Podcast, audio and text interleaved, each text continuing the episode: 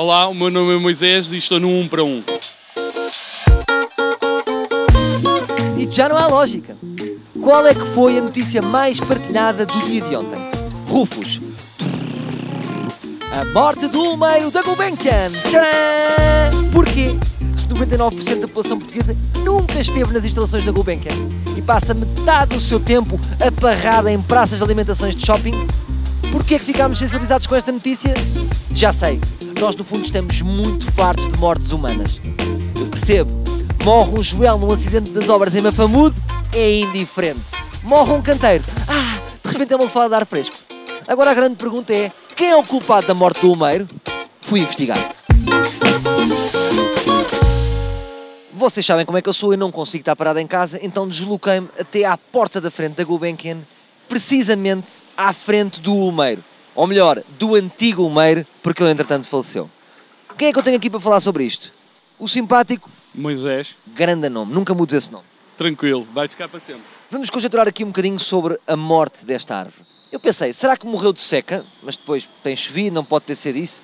Será que morreu de seca, mas uma seca relacionada com o facto de ter estado anos e anos a levar com aquelas posições? Talvez tenha sido possível, seca não acredito, porque a malta diz que não.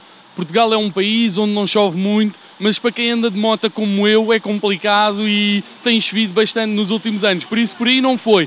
Se calhar foi um bocado. fartou-se estar ali, entretanto, pá, vou abandonar. E foi, tinha uma consulta. Será que foi algum escritor, por exemplo, o Walter Hugo Mann, que anda muito por aqui, encostou-se à árvore e sem querer passou o escaravelho que lhe comeu o cabelo todo? Pá, talvez seja possível. O gajo podia ter aí qualquer coisa que não batia muito bem, o escaravelho passou e passou alguma doença. Ou terá sido, por exemplo, o IKEA? Porque repara que aquela árvore, parecendo que não, ainda é uma madeira valiosa. É pá, agora que falas nisso, ok, tendem a concordar contigo. Pá, o IKEA ainda por cima está muito forte, que era malta toda a comprar móveis, podem ter chegado aí para tirar dali uma boa madeira. Aquilo, com tantos anos, aquilo havia de ser poderoso. E vamos refletir sobre o timing da morte da árvore. Porquê é que ela escolheu precisamente esta altura? Será que ela no fundo estava numa competição com o Mário Soares para ver quem é que aguentava mais tempo? E agora que o Mário Soares já partiu, as últimas palavras da árvore foram chupa e faleceu calmamente. Pode ser uma teoria, pá, é uma teoria bacana. Eles deviam ter a mesma idade ou não? Taca taco.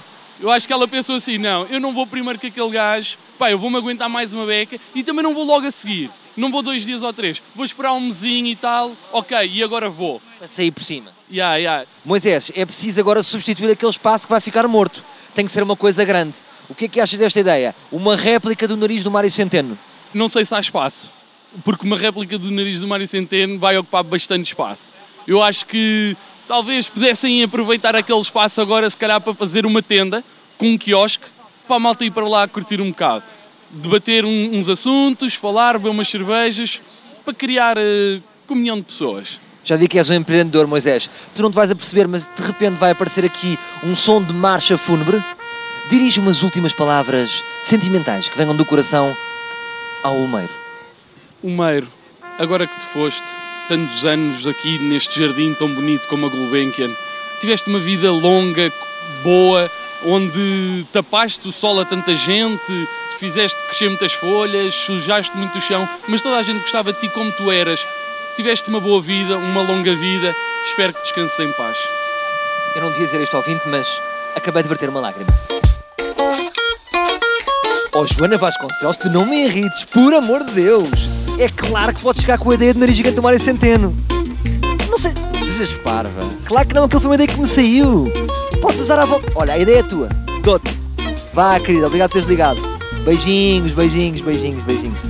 Malta, desculpem lá, até me atrapalhei a gravar este fecho, mas nem vão acreditar. Ligou-me a Joana Vasconcelos e ela amou a ideia de nariz gigante do Mário Centeno. Portanto, vai acontecer.